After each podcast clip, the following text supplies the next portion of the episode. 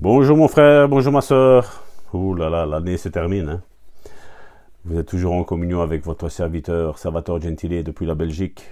Nous sommes le 28 décembre, quelques jours avant la nouvelle année. Proverbe chapitre 4 verset 23 nous dit Garde ton cœur plus que toute autre chose, car de lui viennent les sources de la vie.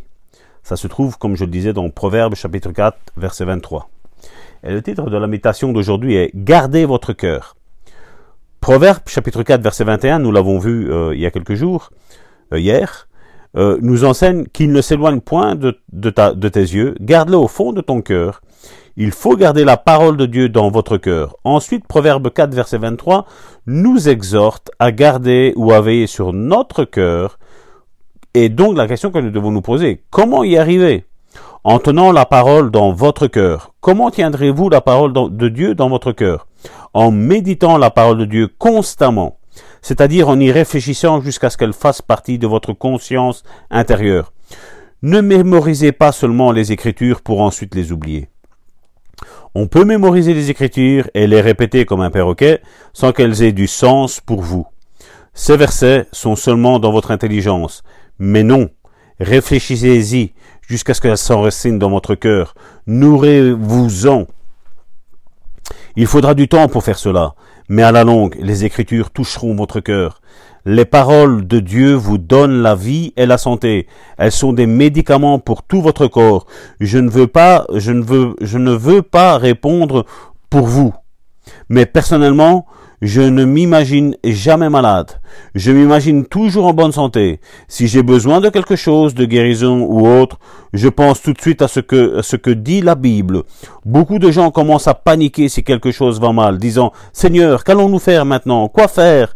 Ils ne gardèrent pas leurs paroles en s'exprimant ainsi. Je conseille toujours consulter la Bible.